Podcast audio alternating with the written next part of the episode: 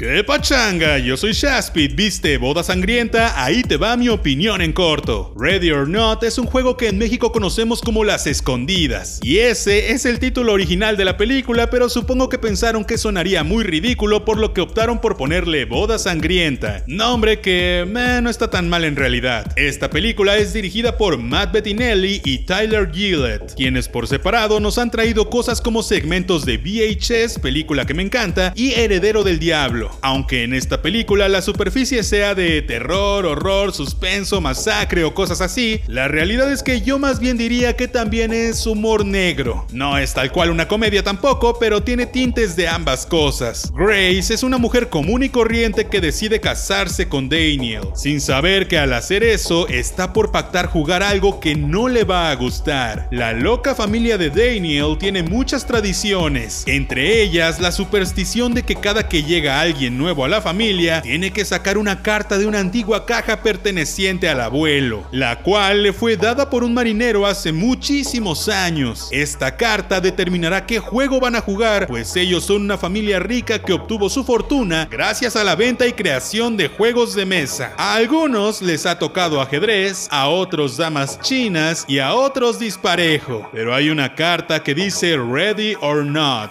es decir, listo o no o escondido en español mexicano. Si te toca esa carta, es hora de la matanza, pues te vas a esconder sin saber que si alguien de la familia te encuentra, tendrán que matarte antes del amanecer. Si no lo hacen, la familia entera morirá, pues el dueño de la caja, el señor Leveil, tiene sus reglas, y a cambio de la fortuna que le dio a la familia, solo pide que cada cierto tiempo le den sangre humana, un sacrificio para alimentarse. Básicamente, es como si el abuelo hubiera hecho un pacto con el diablo que tiene que cumplirse generación a generación o todos morirán. Esta película me causó sensaciones encontradas, pues el primer acto es bastante lento y la ambientación como de 1800 que tiene la casa por lo antigua que es, más el aura de vestidos de novia y la iluminación baja para dar esa sensación de casa antigua, me dio mucha flojera, la verdad. Al principio como que no se logra establecer bien a bien qué está pasando y qué tono tendrá todo. Sin embargo, para el segundo y tercer acto todo mejora, el ritmo se acelera, la comedia incrementa y vemos mucha locura tras locura. Sin lugar a dudas, es una peli disfrutable para pasar el rato, es divertida pero no te vas a atacar de risa y es sangrienta pero tampoco vas a temblar de miedo. Mucho menos creas que te sentirás incómodo con el gore, pues no me parece tan fuerte como para lograr eso. Creo que el punto más débil de la película es que se toma demasiado en serio a sí mismo en algunos momentos, por lo que las partes dramáticas de persecución y de terror se sienten como algo en serio y te preocupas por la protagonista. Desgraciadamente, la comedia termina haciéndote sentir que todo es un juego absurdo y que nada es en serio en realidad. Es decir, todo el tiempo el tono de la película es inestable, muy inestable. No sabes si estás viendo una película clase B donde aunque todo es absurdo, para los protagonistas es en serio, o si estás viendo una comedia tipo Scary Movie donde solo debes reírte de lo que pasa. La trama se mueve en la duda de si la maldición es real o no, cosa que me encanta y el final hace todo muy, muy genial. Yo compararía esta película más bien con algo como Arrástrame al infierno e incluso por momentos me recordó bastante a Rec 3, película que seguramente ustedes saben que yo odio porque arruinó toda la saga de Rec, pero la verdad es que si la separáramos de la saga tal vez no sería tan mal